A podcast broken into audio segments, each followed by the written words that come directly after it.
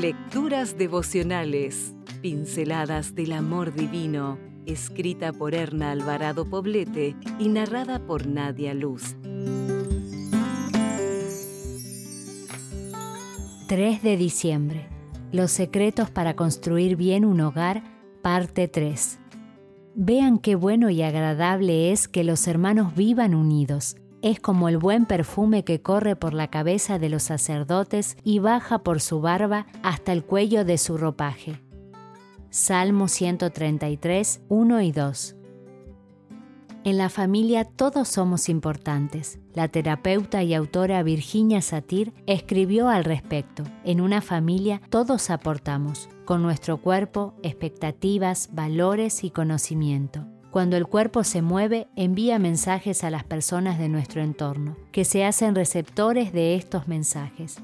Ya sea un puño cerrado, una mano alzada, un ceño fruncido, un salto o una inclinación de la cabeza, todo habla sin que usemos las palabras, y ese lenguaje corporal, no verbal, es entendido por nuestros familiares.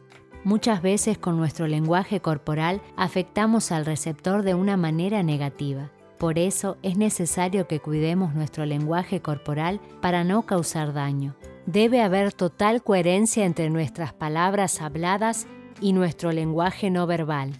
Lo que un niño quiere es jugar todo el tiempo. Lo que un padre quiere es básicamente trabajar y mantener económicamente a su familia. Lo que una madre quiere es cuidar del hogar. Lo que un joven quiere es estudiar. Como ves, cada miembro de la familia tiene unos anhelos diferentes. Para lograr armonizarlos es necesario conocer primero qué es lo que Dios quiere para sus hijos.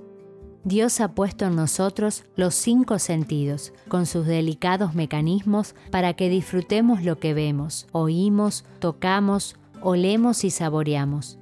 Hagamos uso de estos dones en la familia.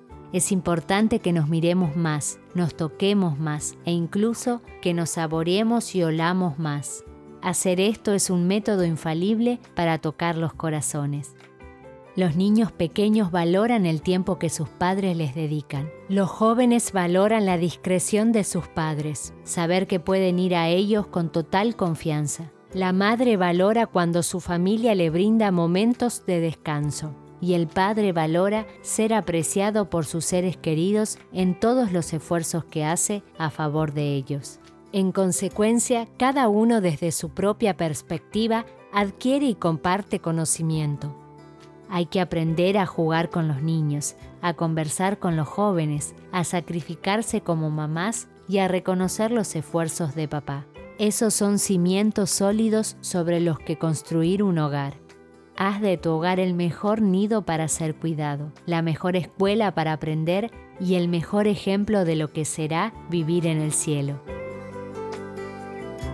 Si desea obtener más materiales como este, ingrese a editorialaces.com.